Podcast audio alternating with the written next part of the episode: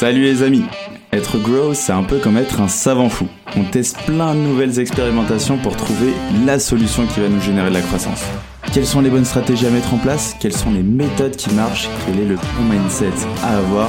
C'est l'objectif de Conseil de Growth, répondre à une problématique bien précise avec des solutions concrètes que tu peux implémenter dans ton business dès demain. Je suis Alexis Bouvet, cofondateur de la marque Tailleur et de l'entreprise Gross Hiring et je te souhaite la bienvenue dans ce podcast qui t'apporte un maximum de conseils pour booster ta croissance. Bonne écoute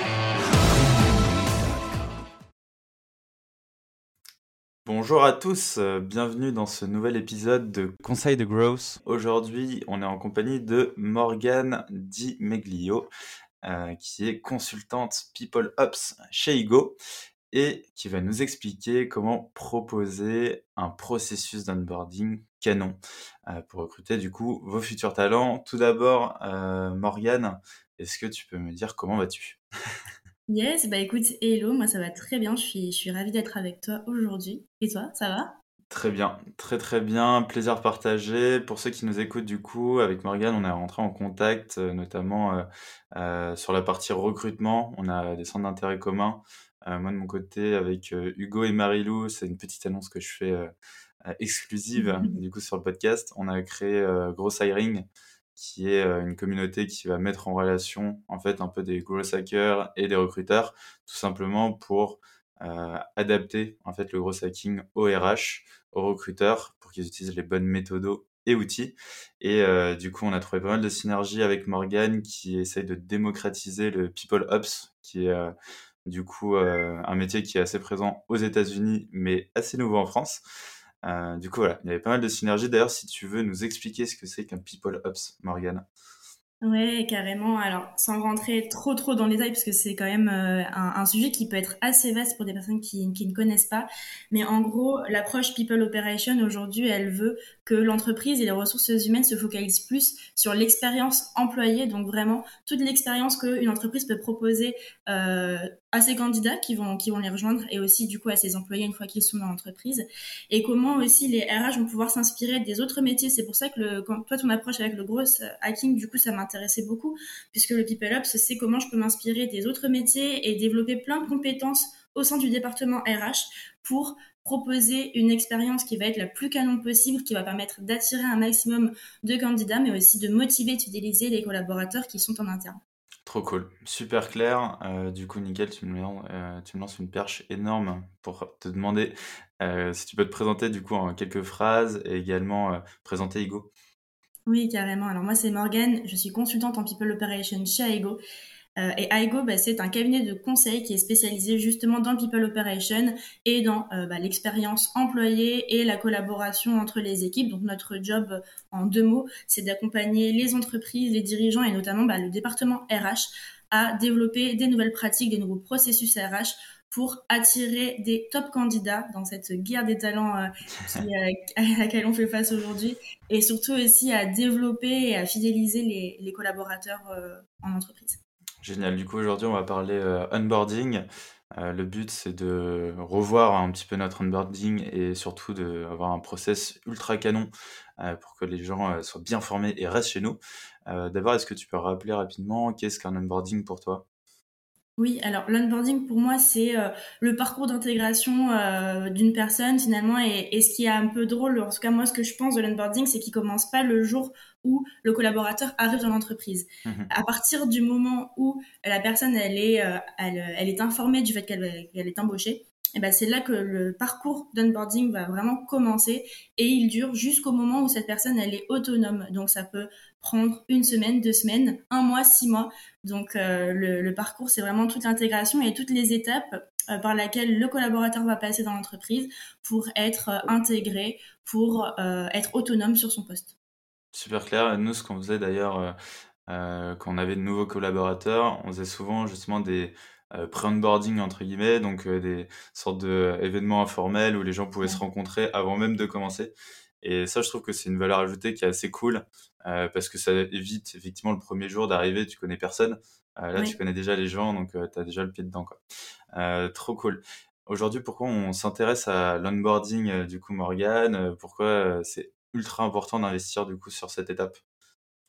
Bah, L'onboarding, tout le monde euh, l'a vécu. Euh, c'est un moment qui est hyper fort et qui est hyper marquant dans la vie professionnelle d'une personne.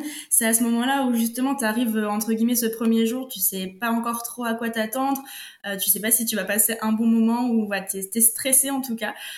mais c'est à ce moment-là, c'est à ce moment très marquant et très fort dans ta dans ta dans ton cycle de vie professionnelle que tu vas développer une première impression de l'entreprise, de l'équipe qui t'accueille et aussi un sentiment d'appartenance au groupe euh, et c'est ce sentiment d'appartenance-là qui est hyper important, puisque bah, si tu te sens appartenir à un groupe, si tu es engagé dans ce groupe-là, bah, tu vas être motivé, tu vas être plus performant, euh, et du coup, bah, ça va être bénéfique euh, pour toi en tant qu'individu, et forcément aussi très bénéfique pour l'entreprise.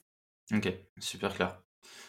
très bien. Est-ce que du coup, il y a un risque pour l'entreprise s'ils font justement un mauvais onboarding Quelles sont justement aussi les, opportunités, les points positifs de l'onboarding?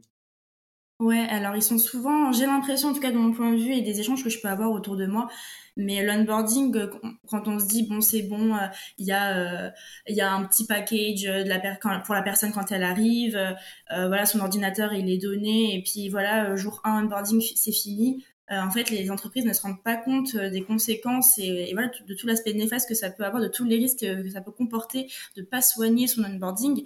Et on parlait tout à l'heure, ben voilà, de, de sentiment d'appartenance, d'engagement, et finalement d'avoir un onboarding dans lequel une entreprise n'investit pas, où elle, euh, voilà, elle va pas forcément soigner et chouchouter bah, ses, ses onboardés. Il va y avoir un fort désengagement et du coup une baisse de performance qui peut être bah, très rapide et immédiate de la part du collaborateur. Ouais. On fait aussi face à beaucoup de démissions, c'est-à-dire qu'on se rend pas compte, mais un collaborateur sur cinq quitte l'entreprise au bout d'un mois. Un sur cinq, c'est énorme. un sur cinq. Donc ça veut dire qu'en fait, euh, tu, le sais, on est dans ce rapport de force qui a complètement été inversé. Il y a quelques années de ça, c'était euh, bah, les talents qui devaient vraiment faire leurs preuves pour pouvoir intégrer l'entreprise de leurs rêves. Aujourd'hui, c'est complètement différent. Aujourd'hui, c'est les entreprises qui s'arrachent les meilleurs talents. Donc du coup, c'est aux entreprises de faire leurs preuves et de montrer bah, tout au long de cet onboarding justement bah, que la personne, elle, elle a sa place dans l'entreprise. Donc en fait, c'est pour ça que moi, ça me choque pas finalement de voir qu'un collaborateur sur cinq quitte son entreprise au bout d'un mois. Si l'onboarding, il n'est pas canon justement, mais pourquoi est-ce que je resterai dans une entreprise alors que je peux aller ailleurs où là, je serai davantage valorisé et intégré Ouais, exactement. C'est pour ça qu'on parle aujourd'hui beaucoup de marque employeur euh, pour se différencier, attirer justement euh, avec un univers assez cool, assez friendly, ou par exemple la semaine de 4 heures qu'on peut voir chez Welcome to the Jungle, euh, tout simplement pour. Euh, ouais, la semaine de 4 jours, de 4 heures, ce serait, ce serait énorme. Ce serait cool, mais. Ça serait bien. Euh, pas encore, du coup, mais bientôt. Euh, du coup, la semaine de 4 jours, et typiquement, c'est le genre de choses qui va faire que les gens vont rester, et puis surtout donner envie aux gens de venir chez toi. C'est ça, ouais, que ce soit dans l'onboarding, là, ce dont tu fais référence, moi, ça me fait penser aussi évidemment à des éléments qui touchent à la culture de l'entreprise qui, qui va être hyper importante aussi. Mais à partir du moment où une personne, elle est chez toi, elle est bien, elle est intégrée, elle, voilà, elle kiffe ta culture, bah, c'est à ce moment-là aussi qu'elle va être ambassadrice de ton entreprise et franchement, d'avoir des collaborateurs qui vont voilà au-delà de ce statut-là et qui deviennent ambassadeurs de ton entreprise, c'est génial parce que du coup, tu peux faire de la cooptation, tu peux développer et booster ta marque employeur de manière hyper significative. Et du coup, pour l'attraction de nouveaux talents et pour la motivation, toute la dynamique hyper positive au sein de ton entreprise, bah, tout ça c'est très très bénéfique. Donc euh, voilà, on a parlé un peu des risques, mais je voulais aussi mettre en, avant tous les avantages euh, aussi de soigner son expérience euh, d'onboarding. Ok, ouais, donc euh, l'onboarding, super important. Aujourd'hui, toi, comment tu vois l'onboarding? Ce serait quoi ton process, si tu veux, d'action qu'il faudrait mettre en place pour un bon onboarding, en tout cas un onboarding parfait, de ton côté? Ouais, alors bah du coup on en parlait un petit peu tout à l'heure et tu citais le pré-boarding qui pour moi il est il est hyper important. C'est une phase qui est cruciale dans le processus d'onboarding au global. Pour moi il se dépose en il se décompose en quatre temporalités. Donc euh, le pré-boarding, c'est vraiment bah, le moment entre l'annonce de l'embauche et le premier jour de travail. Il y a le jour J qui aussi bah, composé de plein de petites actions qui font que en fait le jour J, le jour numéro 1 où l'entreprise accueille son, collaborateur, bah, ça fait partie aussi, c'est une des temporalités. La troisième temporalité, moi, que je vois dans le process euh, c'est les deux premières semaines, pareil, avec pas mal d'actions qui vont, euh, voilà, qui vont pouvoir composer ces deux premières semaines. Et enfin, le premier mois, puisque je, après encore une fois, ça dépend vraiment des contextes d'entreprise, mais je pense qu'au bout d'un mois, le collaborateur a pu vraiment découvrir son environnement, être à l'aise et intégrer aussi dans son équipe, euh, connaître vraiment bien les processus qui sont euh, qui sont internes et du coup, ben peut déjà être autonome sur son poste au bout d'un mois. Ok, génial. Du coup, en pré, euh, pré boarding, pré onboarding, qu'est-ce que tu mets en place concrètement du coup? Chez Aigo alors, euh, du coup, nous, on a réalisé une, euh, genre de, checklist pour euh, justement donner plein de tips parce qu'il peut y avoir une infinité, je dirais même, euh, d'actions dans chacune des phases que je viens de citer. Euh, donc, euh, donc là, peut-être pour l'occasion, je vais, je vais t'en partager deux, trois par temporalité pour que ça puisse aussi donner une idée des choses un peu sympas à mettre en place. Et sur la partie pré-boarding, bah là, je t'en parlais, c'est la, la, checklist. C'est hyper important. Moi, personnellement, en plus, en tant que personne qui est assez structurée, rigoureuse, que la checklist, c'est essentiel puisque ça permet vraiment, avant même que la personne, elle arrive, d'avoir à plat bah, toutes les étapes qui vont être importantes à avoir en tête et à préparer pour que chacune des phases, chacune des temporalités euh, de l'onboarding soit couverte et que du coup bah, la personne qui, arrive vive la meilleure expérience et aussi ait une expérience qui va être euh, égale par rapport à celle des, autres employés qui, sont arrivés et qui vont arriver. Donc euh, la checklist sur Notion par exemple, nous c'est ce qu'on utilise parce que c'est un outil hyper puissant mais c'est aussi possible de le faire euh, sur, euh, sur un Trello ou sur d'autres outils aussi, euh, j'imagine. Mais donc la checklist, c'est vraiment le premier truc que je mets en place sur le process d'onboarding. La deuxième chose que je trouve qui est hyper importante, c'est faire une com interne finalement avant que la personne elle arrive parce que comme tu le disais le, le, collaborateur il arrive le jour J et puis il connaît personne personne ne le connaît. Du coup c'est un peu gênant. Mhm. Alors qu'au final, s'il y a une communication interne qui est faite en amont de l'arrivée du collaborateur, au moins voilà, on met un visage sur un nom. Toutes les personnes en interne savent que euh, Alexis arrive euh, dès demain euh, dans l'entreprise. Et du coup, bah, toutes les personnes peuvent saluer le collaborateur, l'appeler par son prénom, lui souhaiter la bienvenue et du coup, la personne va se sentir déjà connue, attendue et, ça crée vraiment un effet, un effet canon, un effet, un effet waouh qu'on va rechercher dans cette, dans cette euh, onboarding. Trop cool.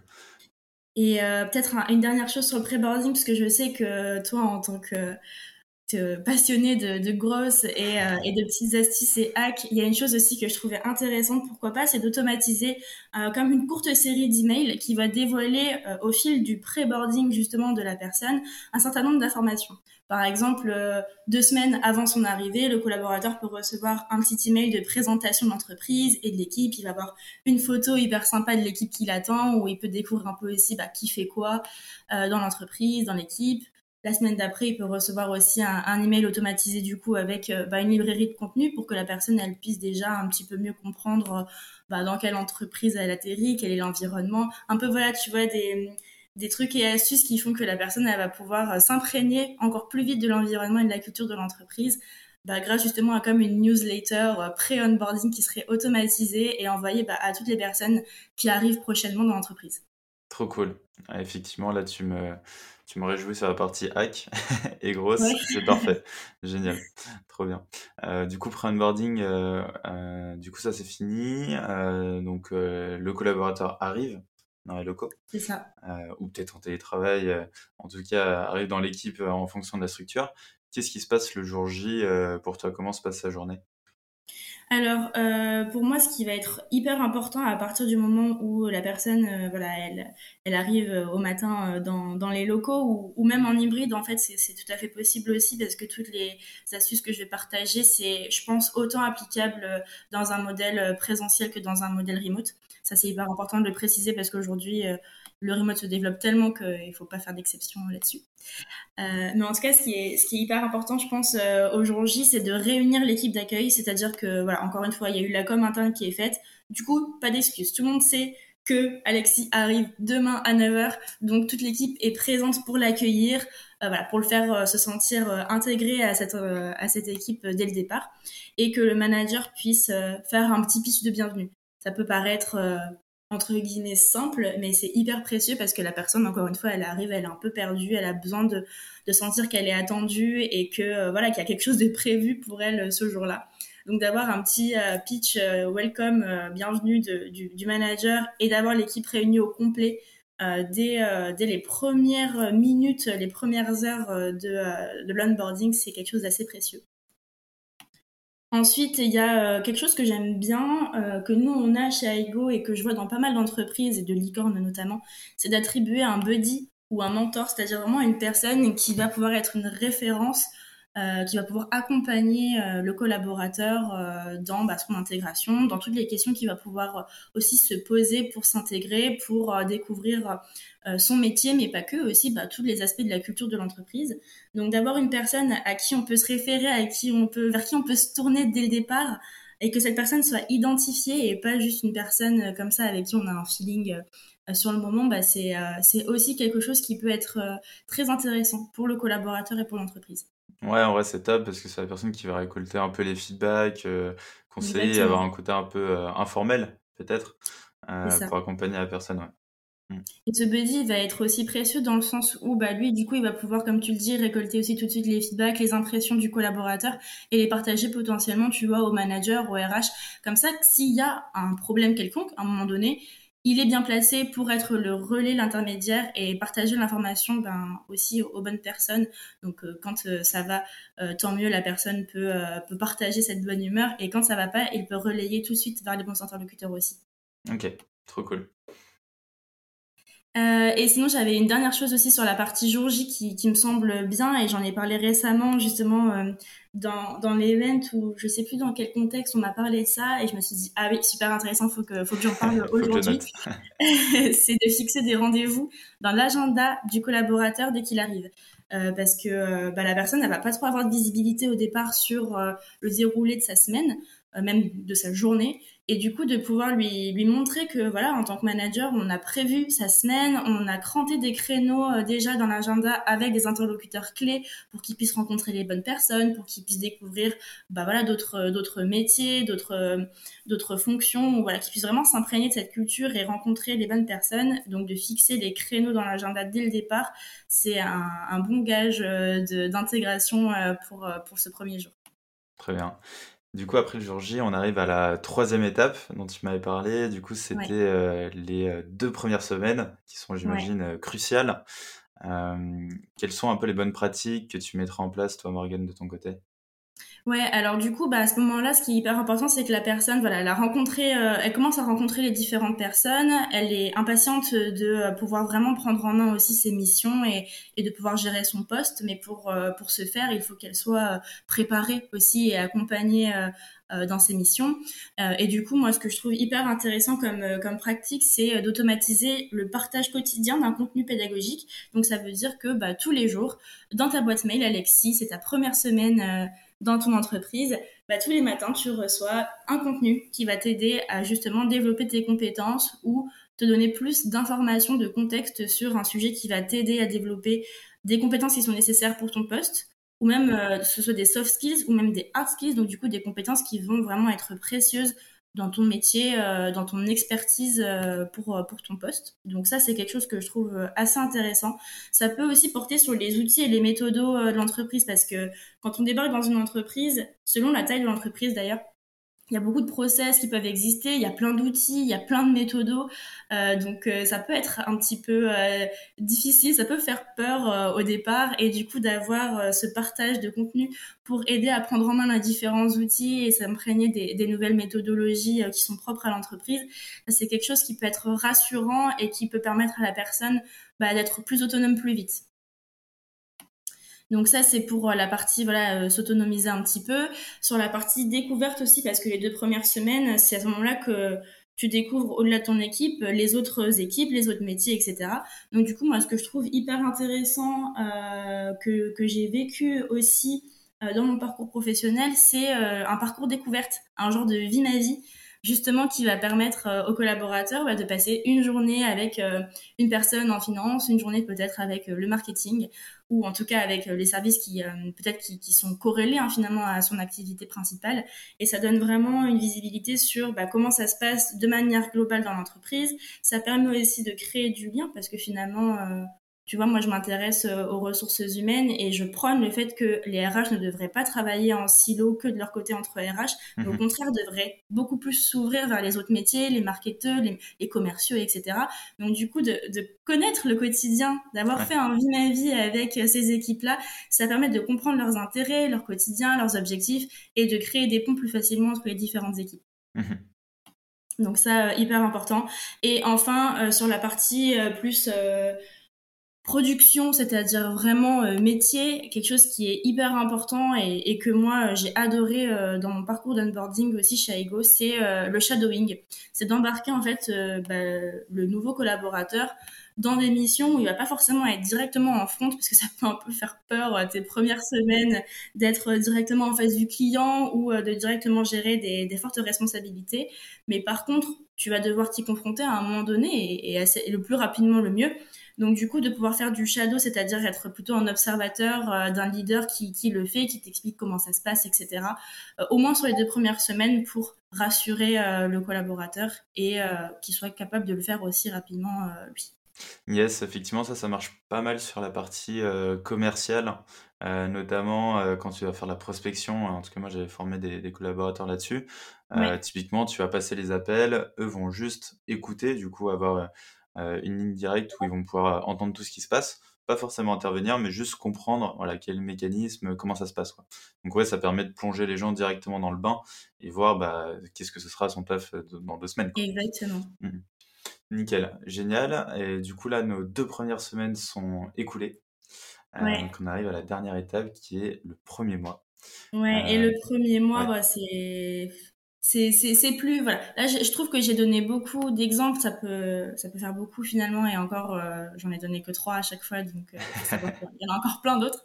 Euh, mais pour faire un peu un peu plus court un peu plus bref sur le, le, premier mois il y a une rétrospective d'équipe que je trouve capitale dans la période voilà, où le premier mois s'est écoulé. La rétrospective, pour, pour ceux qui connaissent pas forcément ce terme-là, en gros, c'est, euh, on va dire, un rituel, une réunion où tu vas justement bah, réunir les différentes parties prenantes de l'onboarding, donc ça va être le collaborateur, son manager, peut-être même son équipe, le référent RH, voilà, toutes les personnes qui vont être euh, euh, concernée euh, quand même relativement de près par euh, l'onboarding de la personne.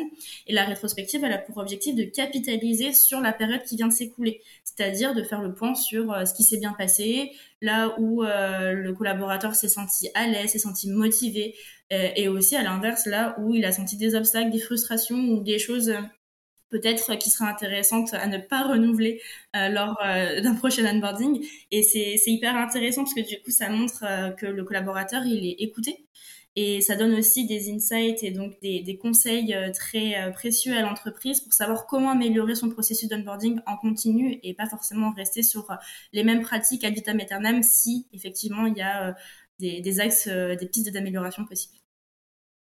Donc la rétrospective, euh, pour moi, c'est hyper important. Euh, c'est un rituel qu'on a, nous, chez Aigo, euh, sans parler même d'onboarding, c'est un rituel qu'on a pour capitaliser, pour nous améliorer en continu. Donc c'est vraiment un conseil, la rétrospective au global.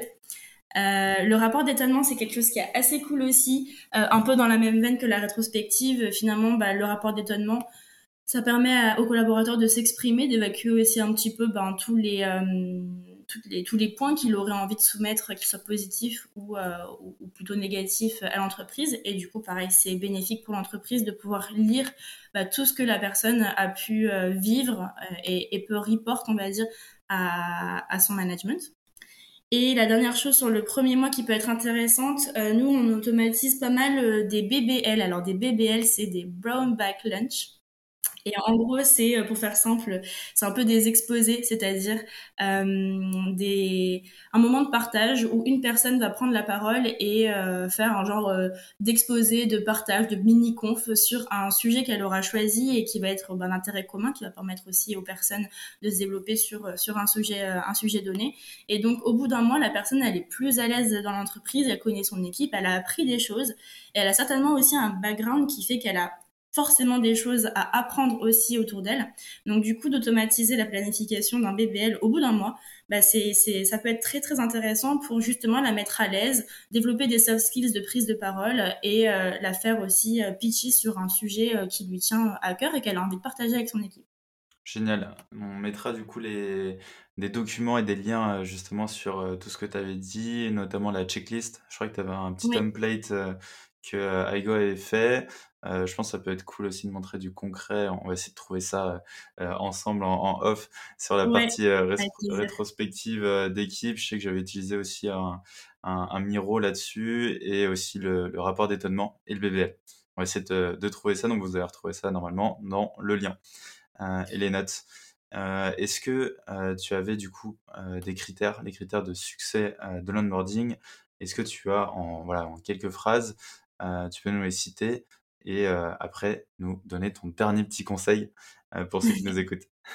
J'ai trop de conseils à donner, Alexis, je pourrais parler une heure, mais Clairement c'est trop cool en vrai. Heu, du coup, ouais, les critères de succès de l'onboarding, j'en vois vois plusieurs. Déjà, c'est, heu, d'arrêter de penser que l'onboarding, c'est le sujet que des ressources humaines et que c'est, heu, seulement au RH du coup de de le gérer. Alors que, bah, voilà, comme on a pu le voir, les managers sont hyper, connectés aussi aux aux enjeux d'onboarding. Les collaborateurs aussi, bah, tu vois, les équipes qui accueillent, les nouveaux arrivants ont aussi un une vraie un vrai rôle à jouer dans la partie onboarding. Donc du coup, le critère de succès, heu, pour moi, numéro un, c'est de se dire: «OK, il faut que, heu, ces différentes parties prenantes aient un rôle qui soit connu et qui soit organisé aussi dans l'entreprise pour faire en sorte que l'onboarding soit géré, porté et, euh, et, que, et que du coup ce soit canon grâce à la cohésion de ces différentes parties prenantes. Donc ça c'est premier critère de succès. Euh, un deuxième critère de succès que je peux voir, c'est d'avoir un modèle qui va être authentique. C'est vrai que tu vois, on a tendance à toujours aller euh, chercher l'inspiration dans les autres entreprises, aller chercher les templates, les ressources des autres, etc. Et c'est c'est une très bonne pratique parce que bah, ça donne des idées, ça ouvre les chakras. Mais il faut pas tomber dans euh, l'excès et se dire euh, bon bah je vais reprendre exactement le même modèle, je vais refaire exactement comme Alan, Payfit, Conto qui sont des boîtes en général. Par exemple, tu vois dans dans les dans l'écosystème startup scale-up qui peut faire rêver. Mais en fait, ça sert à rien pour moi d'avoir euh, un modèle copier-coller. Vaut mieux avoir son modèle authentique, quelque chose qui va vraiment correspondre à tes process, ta culture, tes valeurs, tu vois. Et de faire quelque chose même de plus simple au départ, ça sert à rien de faire euh, compliqué. Mais en tout cas, de pas forcément chercher absolument le copier-coller en pensant que ce qui se fait à côté, euh, ça va marcher dans ton contexte, parce que c'est pas forcément le cas. Euh, et d'avoir un processus aussi qui va être formalisé. Formalisé, c'est-à-dire bah, écrit tout simplement. C'est-à-dire que si ton process il est que dans ta tête, bah, au fur et à mesure que ton entreprise elle va grandir, les personnes qui vont te rejoindre ne vont pas être au courant bah, de ce qu'il y a dans ta tête, ils vont pas connaître ton process d'onboarding et du coup même pour euh, que d'autres personnes puissent le prendre en main et pour que tu aies des processus au global dans ton entreprise bah, qui soient harmonieux et que chacun euh, ait une idée de comment ça se fait au global, c'est hyper important de, formaliser et d'écrire du coup ces différents process là. Yes, pour rebondir là-dessus, heu, je suis entièrement d'accord avec toi et on le voit pas mal, sur les scale-up. Heu, dès qu'elles commencent, vraiment à à bien grandir, heu, elles se retrouvent à embaucher beaucoup de personnes et j'avais lu un livre, qui était vraiment pas mal, qui Ouais, me disait justement que, lui mettait en place, il faudrait que je retrouve la ressource, mais qui mettait en place en gros des process d'onboarding, dans le cas où la semaine prochaine, s'il y a 50 collaborateurs qui arrivent, il peut le faire, quoi. Heu, exactement. alors alors qu'il avait pas le besoin, tu vois? Mais juste se dire: «OK, moi je sais que si demain ça explose, je sais, heu, comment les onboarder, comment les accueillir» et je pense qu'effectivement, heu, si tu as pas ce process-là, en fait, tu peux pas scaler bien, quoi. Exactement, c'est hyper important euh, sur euh, tous les processus d'entreprise, de- à un moment donné, de les formaliser, de garder, tu vois, une trace aussi de ce qui est fait pour être capable de l'améliorer en continu euh, et de partager ça avec euh, toutes les, tous les acteurs qui, qui en ont besoin dans l'entreprise. Et euh, une dernière chose, peut-être en critère de succès, euh, c'est d'avoir un honneur. Euh, un honneur pour moi, c'est une personne qui se porte volontaire pour porter, piloter le, projet et qui sera garante du coup de l'atteinte de l'objectif visé. C'est-à-dire que oui, mon premier point, c'était de dire il n'y a pas que les RH qui, s'occupent de ce sujet-là, il y a plein de parties prenantes, mais il faut quand même qu'il y ait un responsable de l'onboarding qui va faire en sorte que bah, voilà, toute la checklist elle soit suivie, que euh, les différentes actions euh, pour euh, chaque temporalité soient aussi, euh, soient aussi euh, réalisées. Donc euh, quelqu'un quand même qui porte le sujet, un peu le chef de projet onboarding, qui coordonne les différentes parties prenantes, mais voilà, quelqu'un qui, qui veille à ce que ça se passe et que ça se passe bien. Génial, trop, trop cool. Je sais que tu as plusieurs conseils d'amis, tu n'en as pas qu'un et je t'en prie, vas-y, dis-nous, heu, tous tes conseils, heu, pour ceux qui nous écoutent. Ok, alors j'ai trois conseils euh, et après promis j'arrête. Mais euh, du coup, euh, mes conseils c'est de prendre le feedback des collaborateurs. Euh, les collaborateurs qui sont là, ils ont déjà vécu l'onboarding euh, puisqu'ils ont été recrutés, ils ont été onboardés. Euh, donc forcément, ils ont des conseils, des, des, feedbacks, des insights qui vont être intéressants pour vous permettre de prendre du recul sur votre processus et pour l'améliorer en continu. Donc euh, c'est une prise de pouls qui peut être euh, qui peut être faite comme ça de manière euh, informelle, d'aller demander bon ben est-ce qu'on peut prendre 30 minutes et parler de de ton processus d'onboarding pour qu'on puisse un petit peu comprendre où sont les, les axes d'amélioration pour proposer quelque chose d'encore plus canon au prochain aux prochaines recrues? Ou ça peut être quelque chose d'automatisé. Si vous avez un grand nombre de de collaborateurs au sein de l'entreprise, ça peut être compliqué de prendre une demi-heure avec avec chaque collaborateur mais de réaliser comme un typeform ou une enquête, un sondage, quelque chose d'un petit peu plus généralisé, bah, qui permettrait même de manière plus régulière de prendre le pouls et euh, de récolter du coup tous les feedbacks euh, de vos collaborateurs sur différents sujets, d'ailleurs pas forcément que sur l'onboarding, mais là voilà, puisqu'on en parle, euh, sur de collecter un maximum de data pour que vous puissiez optimiser votre processus d'onboarding avec des données clés. Ça, c'est le premier conseil. Le deuxième conseil, j'en parlais déjà un petit peu, mais c'est de pas forcément attendre le processus parfait entre guillemets. Euh, moi, ce que je recommande vraiment, c'est de commencer simple et efficace. C'est-à-dire, euh, ok, déjà, on fait une petite checklist, euh, on demande à nos collaborateurs comment ça s'est passé, qu'est-ce qu'il y a de bien, qu'est-ce qu'il y a de moins bien, et on se lance. On, on, propose quelque chose, on le teste, on voit comment nous, on se sent en tant que RH manager par rapport à ce process, et on continue à demander tout le temps en continu l'avis la des collaborateurs qui le vivent.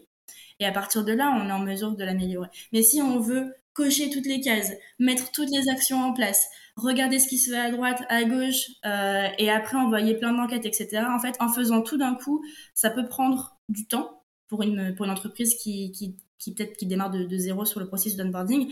De tout cocher, ça prendrait beaucoup de temps, et du coup, bah, ça voudrait dire que pendant longtemps, il n'y a toujours pas de processus d'onboarding. Donc du coup, autant commencer simple, cocher quelques cases, tester des choses. C'est un peu le, le concept du MVP et c'est de se dire, bon, bah, ok, je teste quelque chose, euh, je le mets en place, je le déploie, je vois comment ça se passe, je réitère, voilà, etc. Donc, euh, c'est de ne pas chercher forcément le process parfait euh, dès le départ. Et la dernière chose que je voulais partager comme conseil d'Annie avec toi, Alexis, et avec, avec notre audience, bah, c'est de pas oublier de former les équipes et les managers. Parce que, en fait, l'importance, tout, tout, tout, tout, le, tout l'enjeu de l'onboarding. Là, nous, on en parle, on en a parlé dès le début du podcast, mais c'est pas forcément quelque chose qui est connu euh, des managers. Eux, leur les managers, leur quotidien, leur cœur de métier, c'est pas forcément l'onboarding. Ils ont plein de priorités opérationnelles.